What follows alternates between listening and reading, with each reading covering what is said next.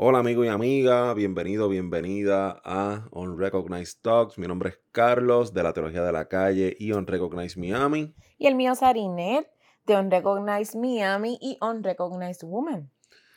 Y aquí estamos en otro episodio más hablando sobre temas controversiales para la iglesia y posibles soluciones a esos temas. Así que el tema de hoy está súper, súper interesante. Sarinet está emocionadísima de este tema. Yo estoy loco porque empecemos con el tema, arrancar rapidito. Ah, pero antes de comenzar, a todos y a todas, feliz Navidad. Eso, feliz Navidad. Esperamos que le estén pasando bien con su familia. Y si te gusta lo que estás escuchando en Unrecognized Talks, recuerda suscribirte, suscribirte con ese o es suscribirte? Yo creo que es suscribirte.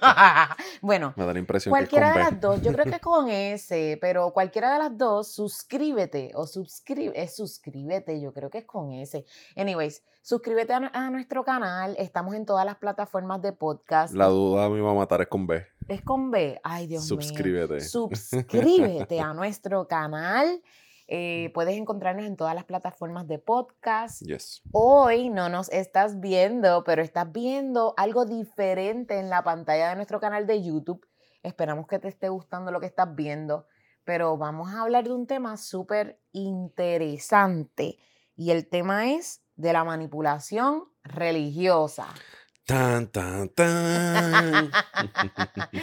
Antes de comenzar, yo quiero hacerle una pregunta aquí a Carlos, porque los dos venimos de, iglesias diferentes. Eh, si has visto los podcasts anteriores, ya sabes el trasfondo mío, ya sabes el trasfondo de Carlos. No tenemos que abundar de eso ahora. Si no los has visto, tienes que volver y escuchar los primeros podcasts.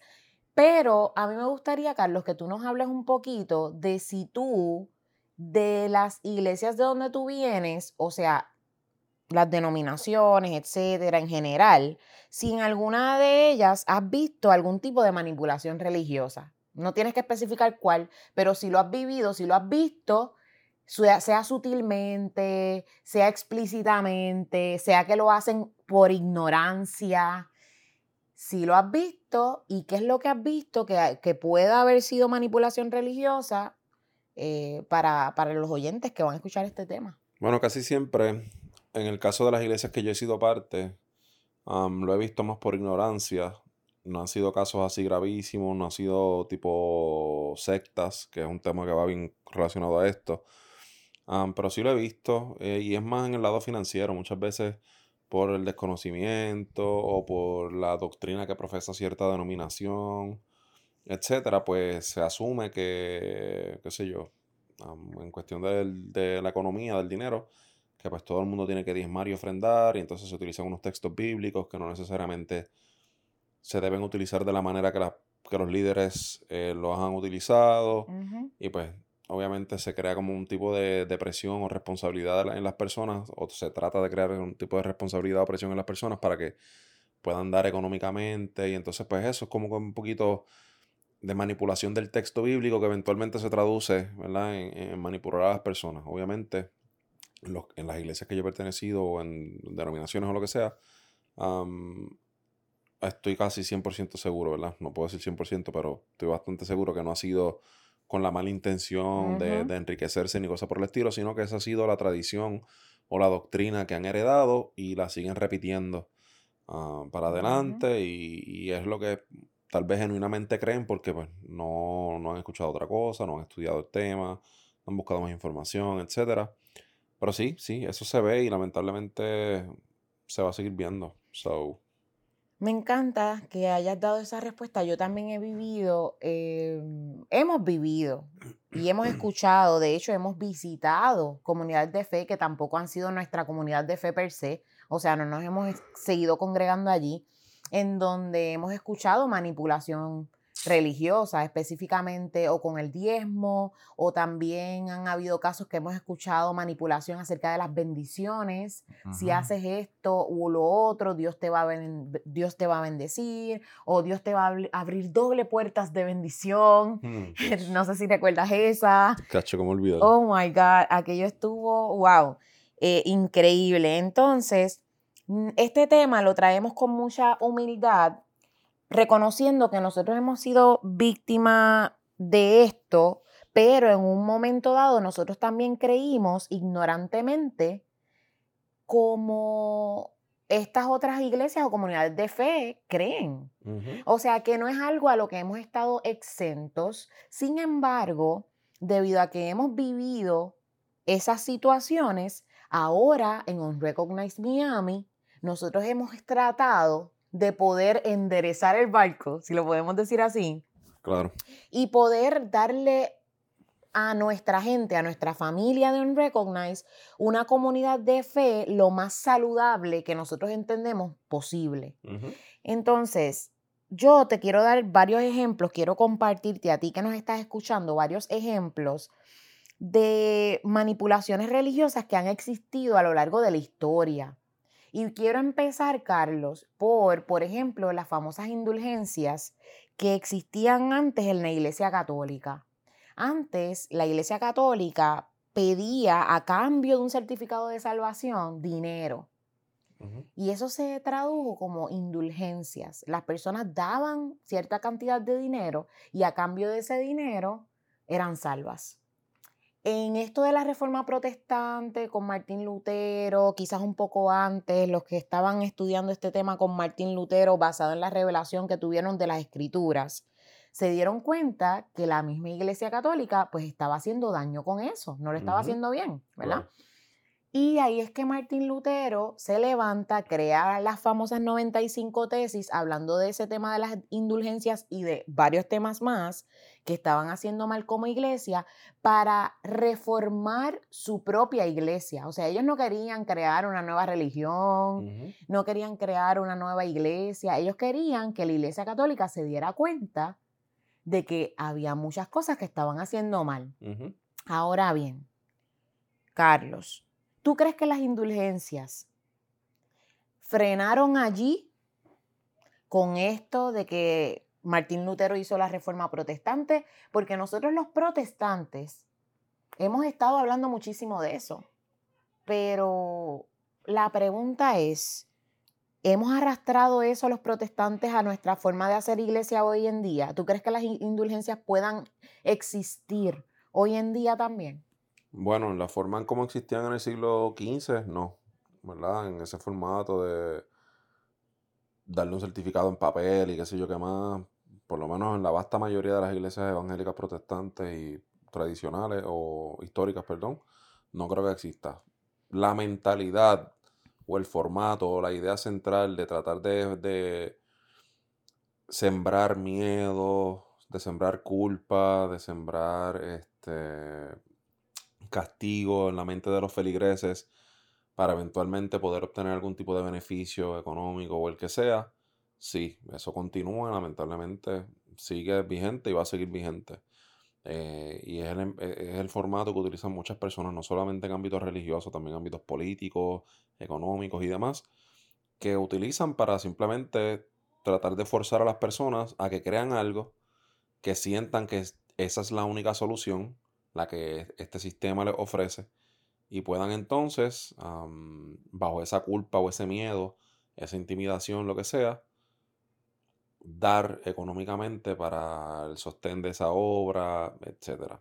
Obviamente esto también se mezcla mucho con las características de, las famosas sectas, eh, donde, la, donde grupos sectarios utilizan este tipo de práctica de miedos, intimidaciones y demás, culpas, etcétera, para forzar a las personas a hacer cosas, ya sea de una forma económica o algún otro tipo de práctica religiosa. Eso definitivamente sí. las indulgencias como en el, se practicaban en el siglo XV no creo que existan en la mayoría de las iglesias, No, no quiero hablar 100% porque no conocemos el 100%, ah, pero definitivamente la idea central de esto y ese método de, de hacer las cosas lamentablemente sí persiste. Me encanta que hayas traído ese punto porque yo pienso exactamente lo mismo. Y de ahí una publicación que hicimos hace unos días en la página de nuestra iglesia, en donde estábamos hablando de diferentes tipos de manipulaciones. Por ejemplo, y voy a nombrarte varios, eh, te voy a nombrar cuatro. Y me gustaría que luego de que yo te nombre esos cuatro tipos de manipulaciones, que todas tienen que ver con el dinero al final, mm. podamos hablar de una forma saludable de entonces, en lugar de ser una iglesia que manipula de esa forma, podamos convertirnos en una iglesia saludable. Amén. La primera es lugares mágicos que se abren con tiempos limitados para que des dinero, o los famosos portales. Mm. Se acaba de abrir un portal y tienes cinco minutos para que puedas ofrendar o puedas pactar, etc. La segunda son profecías que a veces hacen hasta un montaje, lamentablemente. Personas saben la información de adentro de la iglesia, le comparten esta información al supuesto profeta y este profeta le dice toda esa información a esa persona, esa persona piensa ingenuamente que se les está compartiendo una información genuina y que solamente Dios la puede conocer porque este hombre o esta mujer nunca había ido a la iglesia. Entonces esta persona se siente tan agradecida con esa profecía que termina qué? Ofrendando. Dándolo todo. A veces no tienen ni dinero para hacer compra y ¡boom! Vamos a donar todo lo que tengo en el bolsillo. La tercera es la famosa disciplina. Te voy a poner en disciplina. Hay algunos lugares que los expulsan. O sea, yo no te puedo hablar yo, tú tienes que estar un tiempo en específico eh, demostrándonos que tú estás arrepentido y tienes que ofrendar fielmente, tú sabes, porque es que el diezmo es un mandato y los llevan a Malaquía y como tú estás arrepentido y dices que estás arrepentido, pues en tu disciplina tú lo vas a demostrar para que entonces nosotros podamos restituirte ese ese espacio o esa cosa que hacías en la iglesia, ese servicio que hacías en la iglesia.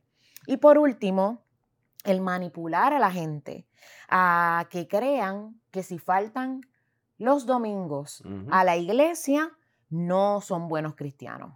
Y vienen y le sacan el texto de que no dejando de congregarse como lo así, lo tenían por costumbre, ta, ta, ta, ta, ta, ta, ta.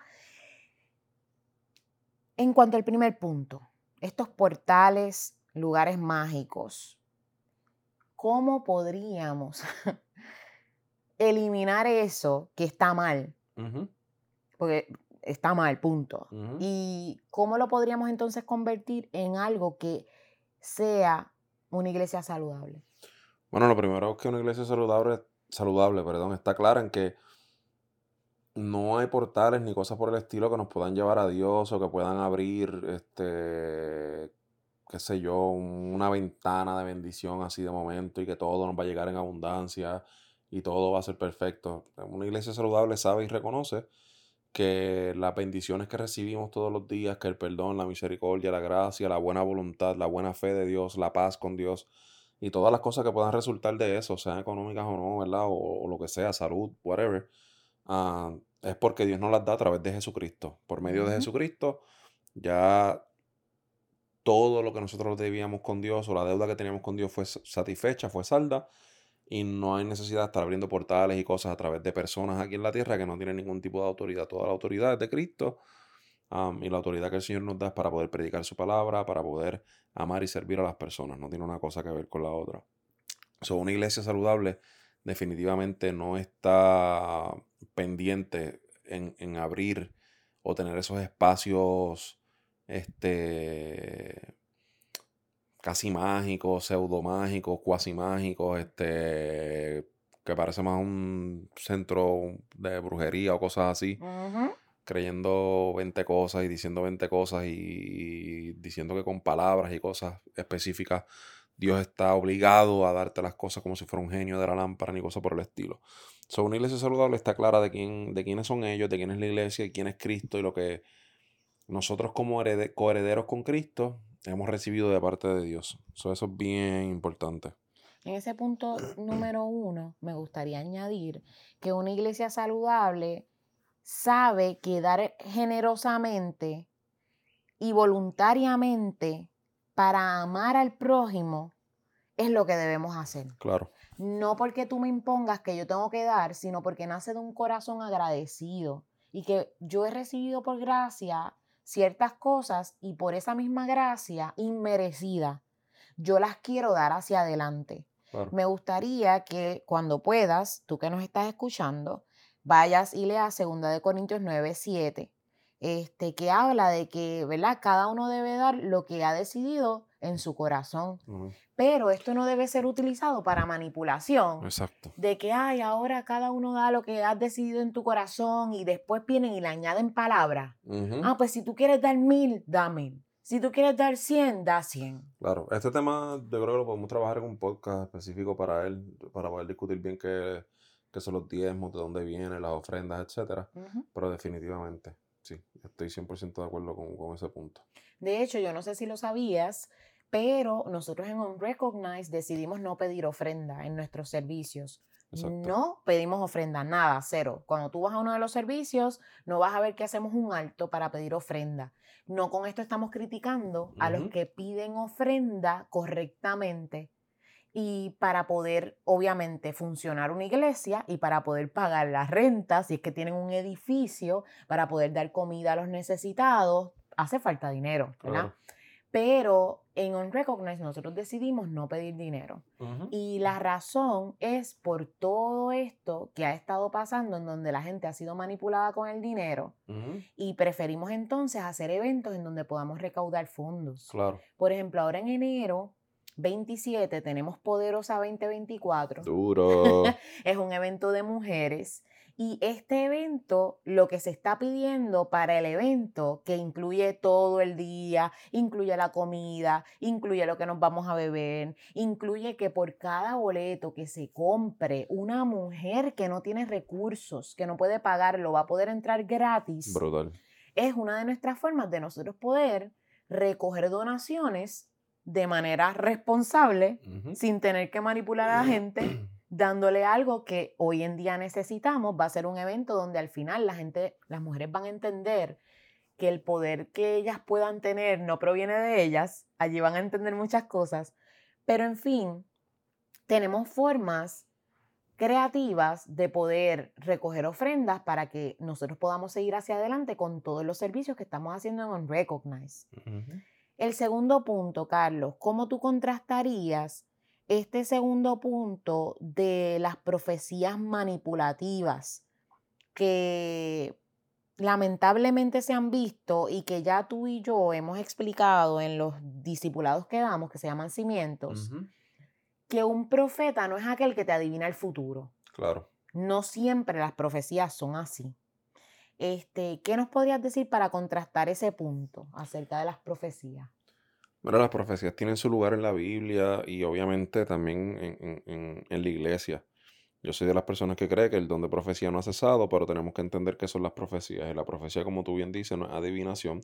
La profecía es una palabra que viene de parte del Señor para señalar aquello que no está bien. Cuando vemos el caso de todos los profetas en el Antiguo Testamento, eran personas que hablaban a su propio pueblo, específicamente a las autoridades, para decirle, hey, esto que estás haciendo está mal y si sigues por ese camino, estas van a ser las consecuencias.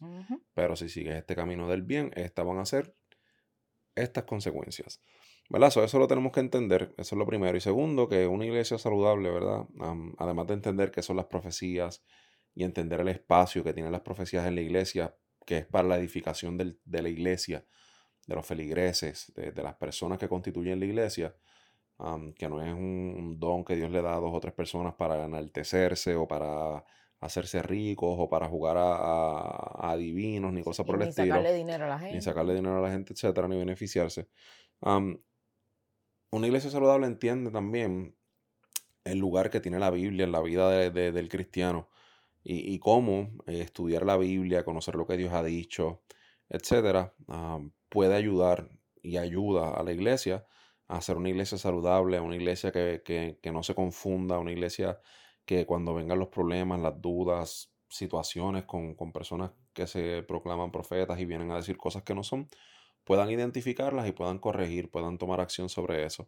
Y que una iglesia saludable obviamente también promueve y fomenta que cada persona estudie, ¿verdad? tenga su tiempo devocional, que puedan estudiar la Biblia, que no porque esto es lo que nosotros decimos como institución, ¿verdad? Como organización religiosa, es la palabra final, sino que, ¿verdad? Cada cristiano tiene la responsabilidad de estudiar la Biblia y tener esa conexión con Dios durante, ¿verdad? Durante su caminar, durante su vida, durante su diario. eso es bien importante. Me encanta. Y tú si nos estás escuchando, si quieres aprender más acerca de Jesús, acerca de lo que Él nos enseñó, te invitamos a Cimientos. Cimientos es nuestro discipulado. Comenzamos ya en enero, la próxima temporada, que es la cuarta temporada. Si vas a nuestro sitio web, onrecognize.church, vas a ir a próximos eventos y te vas a encontrar que ya el registro está allí te registras y nos vamos a ver por Zoom. Yes. Quiere decir que no importa en dónde tú estés, no importa en qué lugar del mundo estés, puedes ser parte de cimientos. Nos quedan dos puntos nada más. Vamos allá. Uh, y el tercero, aunque yo no lo he vivido, yo sé de personas que lo han vivido, y es el de la disciplina, pero es de la disciplina no una disciplina como tú disciplinar a tu hijo, que tú le enseñas qué es lo bueno y lo malo para evitar que en un futuro él haga eso. Claro. Es la disciplina de que, ok, tú pecaste, tú cometiste las, hiciste las cosas mal bajo lo que ellos entienden que es pecado, ¿verdad? Entonces, ahora tú tienes que estar cierta cantidad de tiempo, a veces es un tiempo indefinido. A veces le dicen, hasta que yo vea en ti el cambio, como si nosotros humanamente pudiésemos reconocer cuando alguien está genuinamente arrepentido. Y luego de que vea el cambio, y luego de que tú ofrendes fielmente, y luego de que ta, ta, ta, ta, ta, ta, entonces yo te voy a restituir tu cargo en la iglesia. Entonces tú vas a poder hablar en la iglesia, vas a poder hacer estudios bíblicos, vas a poder predicar, vas a poder... Háblanos de eso. ¿Cómo, cómo podríamos convertirnos en una iglesia saludable?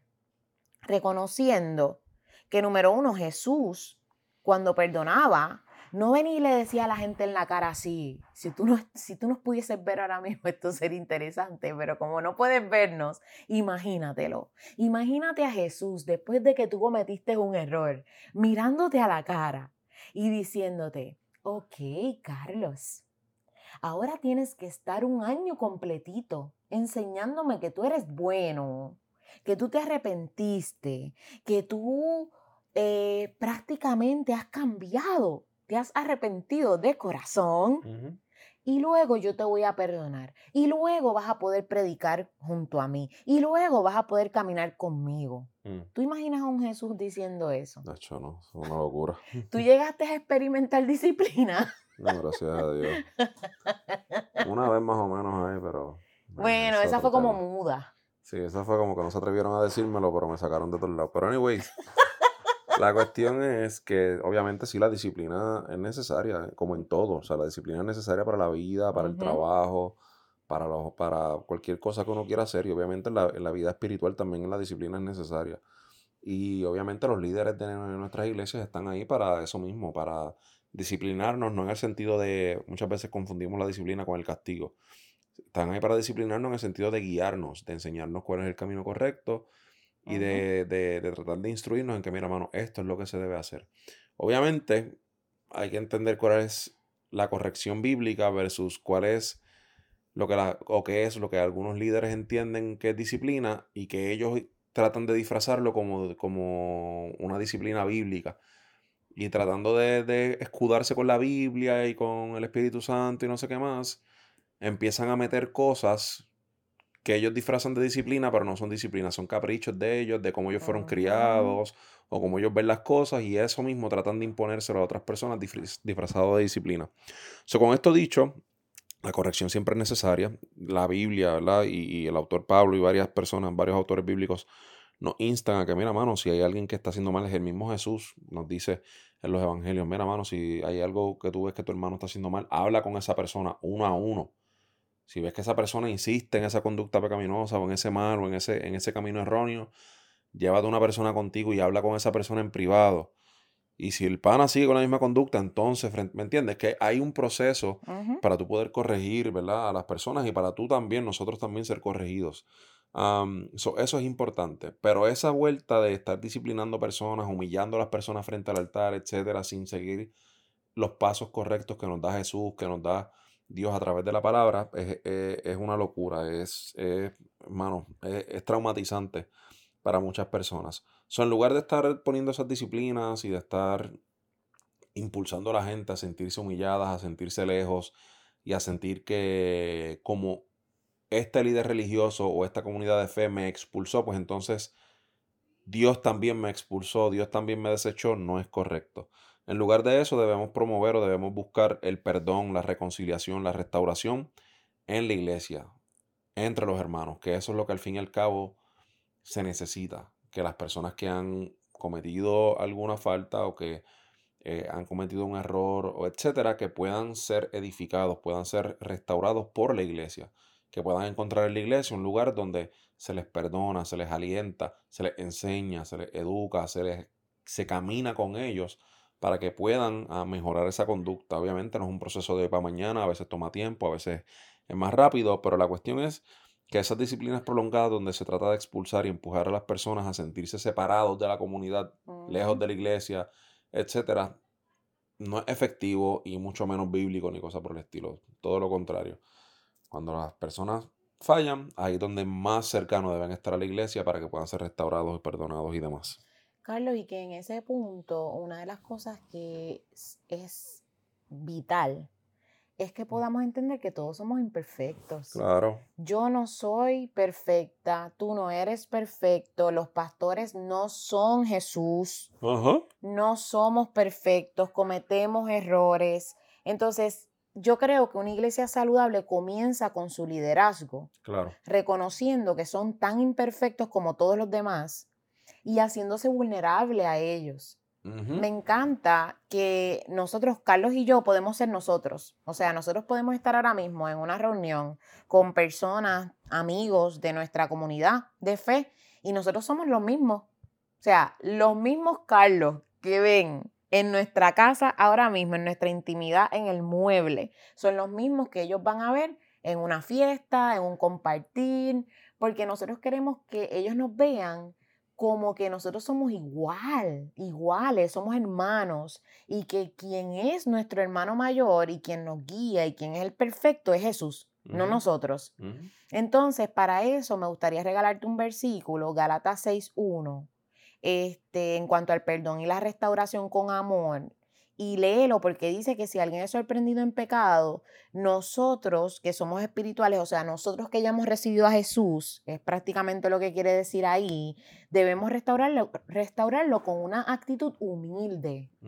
So, no es que ahora alguien me venga a decir, ay, mira, fallé en esto, en lo otro, y yo venga a decirle ahora, diantre, pues entonces tienes que, tú sabes, eh, separarte de la iglesia, no puedes venir aquí por un año o tienes que venir aquí, pero por un año vas a estar sentado en una banca, porque así no funcionaba Jesús, sino que tenemos que reconocer que todos somos pecadores, claro.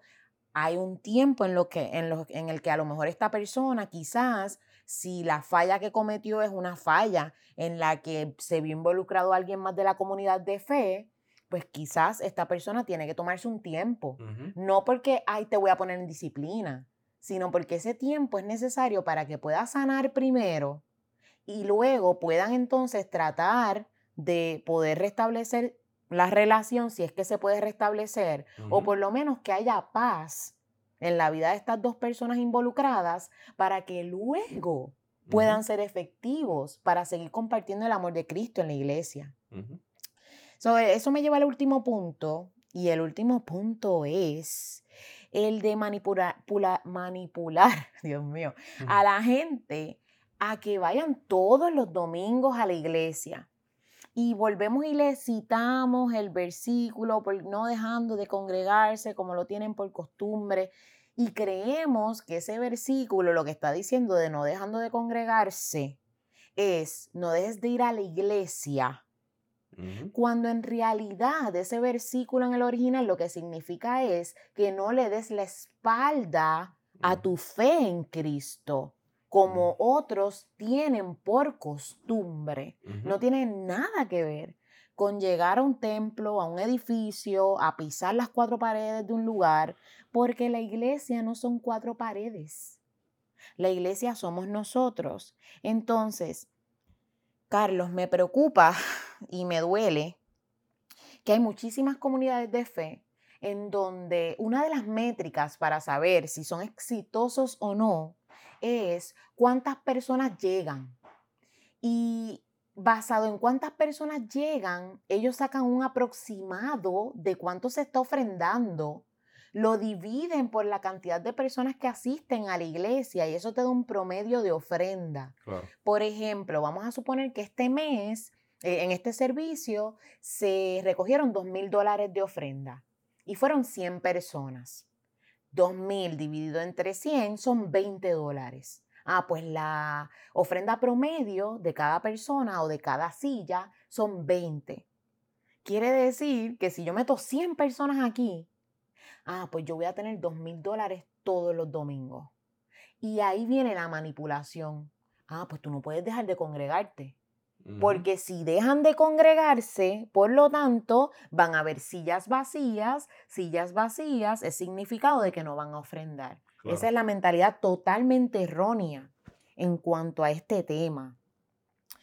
Háblanos si has conocido algún tema similar y por favor dirígenos a entender cómo manejaría una iglesia saludable este tema o cómo no se haría esto en una iglesia saludable y qué debería ser una iglesia saludable para invitar a las personas a que se congreguen.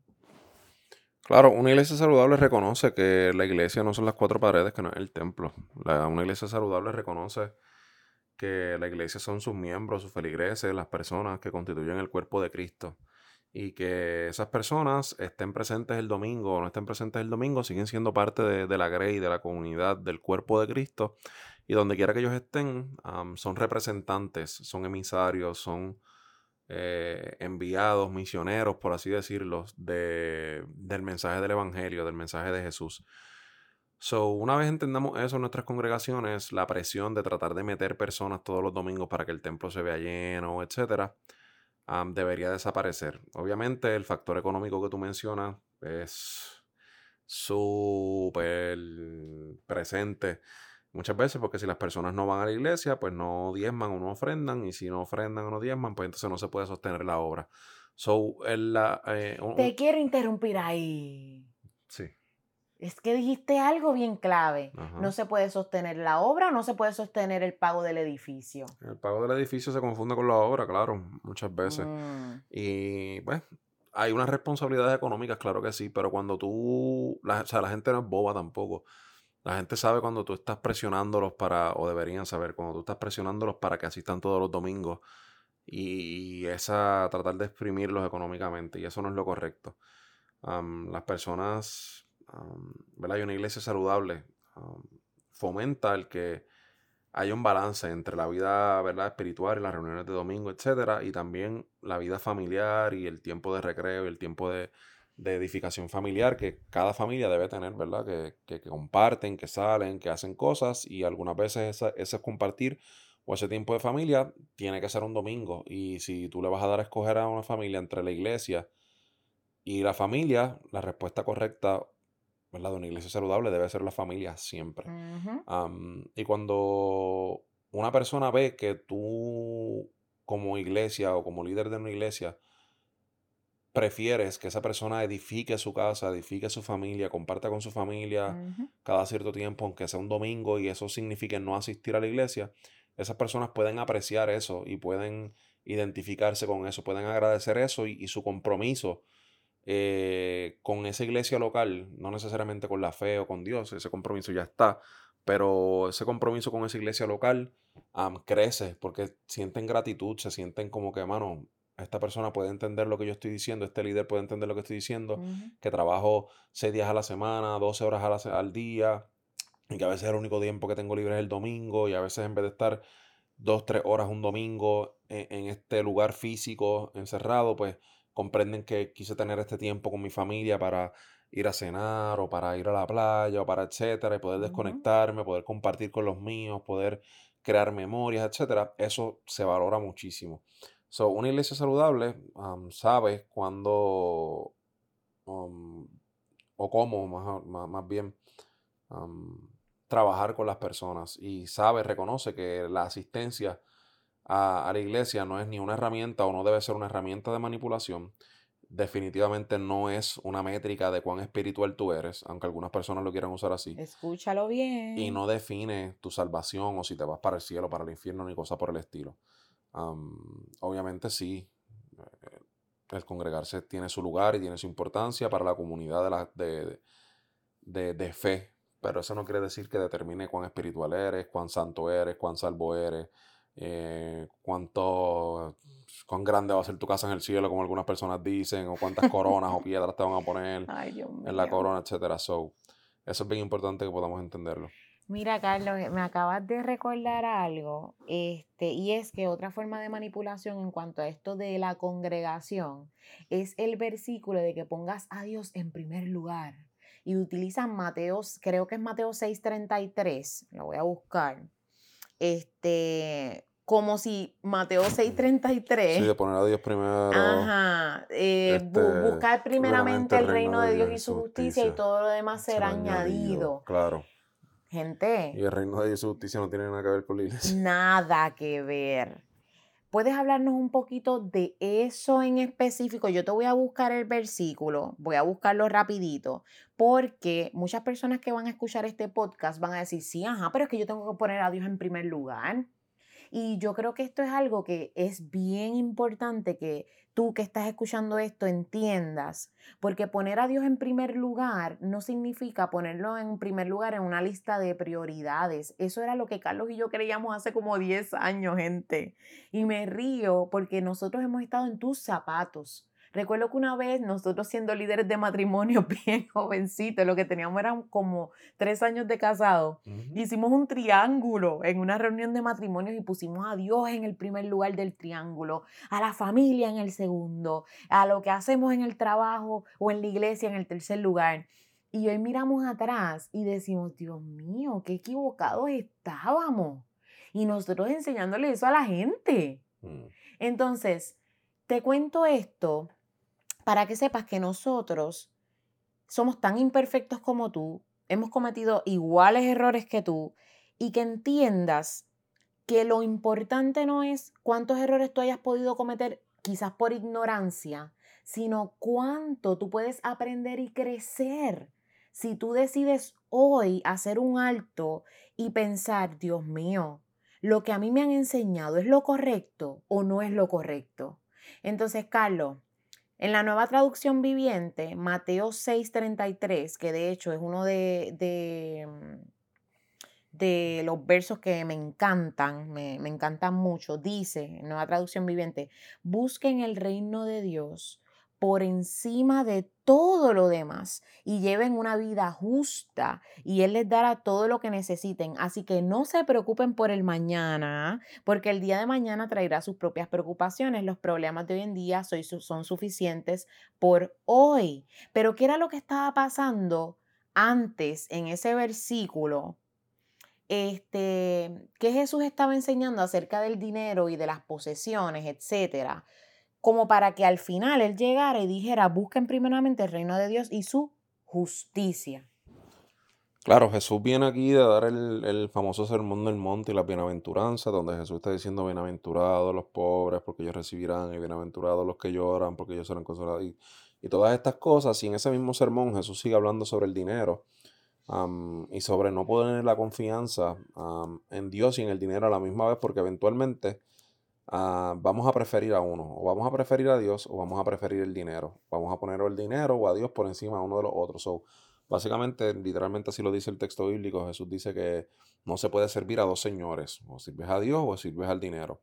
Ahí en esa connotación del dinero, Jesús sigue hablando y le sigue diciendo a sus discípulos, hey, no se afanen, no se preocupen ah, por las cosas que, por lo que van a comer o por lo que van a vestir, etcétera busquen el reino de Dios primero y todas las demás cosas que necesiten, las cosas esenciales para la vida, ropa, comida y demás, van a ser provistas, ¿verdad? muchas personas a veces piensan que poner el reino de Dios primero es como que Dios te va a dar ese, te va a conceder el deseo de ese bote, de ese avión privado, de ese jet, o de esa cadena de oro cubana, no sé qué, y es como que no, bro, son las cosas necesarias ah, para la vida. Obviamente nada en contra de estas cosas, el que trabaje y pueda costear esas cosas, mano, brutal. Nos invita, queremos ir en el bote con ustedes a pescar. Vamos de party un domingo también. Exacto, pero Entonces, el reino de Dios, ¿verdad? O poner el reino de Dios primero no significa como que, ah, yo no puedo faltar un domingo a la iglesia, porque si falta un domingo a la iglesia al año, este, quiere decir que no tengo compromiso, o que no tomo las cosas de Dios en serio, o que eh, espiritualmente estoy flaqueando. No, mano, no, no, tiene nada que ver con eso. El reino de Dios es mucho más que, que, comida y bebida, como dicen como dice la Biblia, y, tiene que ver más con, con, servir, con cumplir lo que el Señor nos ha enviado, que eso ocurre durante todos los días de la semana. El domingo vamos a la iglesia simplemente a reunirnos con nuestros hermanos y hermanas en la fe, con aquellas personas que creen lo mismo que nosotros en cuestión religiosa y celebrar la vida, muerte y resurrección de Jesucristo. So, con eso, creo que, ¿verdad? Sí, terminamos. Ahí terminamos este tema súper, súper interesante sobre estos puntos. De la manipulación de religiosa. Manipulación religiosa. Sobre manipulación religiosa. Así que durísimo. La semana que viene tenemos un temazo. ¿Cuál es? No seas piedra de tropiezo. Ah, se metió Dios. Las famosas piedras de tropiezo. No seas piedra de tropiezo, ok. Así que la semana que viene va a estar bueno. Gracias, Carlos, por este tiempo. Gracias, Yo sigo aprendiendo, desaprendiendo para seguir aprendiendo. Así que te invitamos a que tú hagas lo mismo. Nos vemos la semana que viene. Así que recuerda seguir a Sarinet por allá en todas sus redes sociales, Sarinet. Punto Caraballo, también en Unrecognized Woman, Unrecognized Miami, a este servidor también como La Teología de la Calle, este Carlos, y yo no me sé ni mi cuenta personal, Jair Izarri, ¿verdad? No, tu cuenta personal creo que es Carlos underscore PR15, ¿o no? No, lo, cambiamos. se lo cambié. Diantre, ¿cuál es? No sé, Carlos algo. Anyway, tranquilo, con la Teología de la Calle basta. Y con Recognize Miami, la cuenta de nuestra iglesia y de nuestra comunidad de fe aquí en Miami. Y suscríbete, lo dije bien. Y suscríbete. Suscríbete a nuestro YouTube o a cualquiera de las plataformas digitales de podcast. Ahí está, así que contamos con eso. Será hasta la semana que viene. Les enviamos un abrazo, que Dios los bendiga.